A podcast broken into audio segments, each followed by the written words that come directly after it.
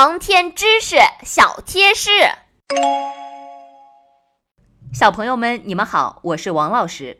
没错，正如新妹所说，我来给大家讲解一下，在这集的故事开头，新妹提到了一个词，叫做空间运动病。上集的故事中，本来正常进行训练，因为新妹出现了呕吐现象，被迫暂停。当时我的判断是，失重飞机训练诱发了新妹的空间运动病。空间运动病又称为空间适应性综合症，这并不是一种真正的生病。人类在整个进化的过程中都是处于重力状态中。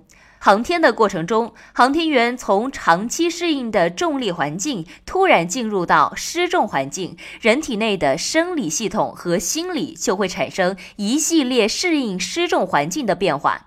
这种适应性的变化所表现出来的症状就称为空间适应性综合症。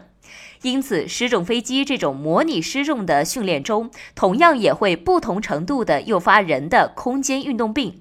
一般来说，在失重状态下会出现眩晕、疲劳、呕吐、免疫力下降等，都是空间运动病的表现。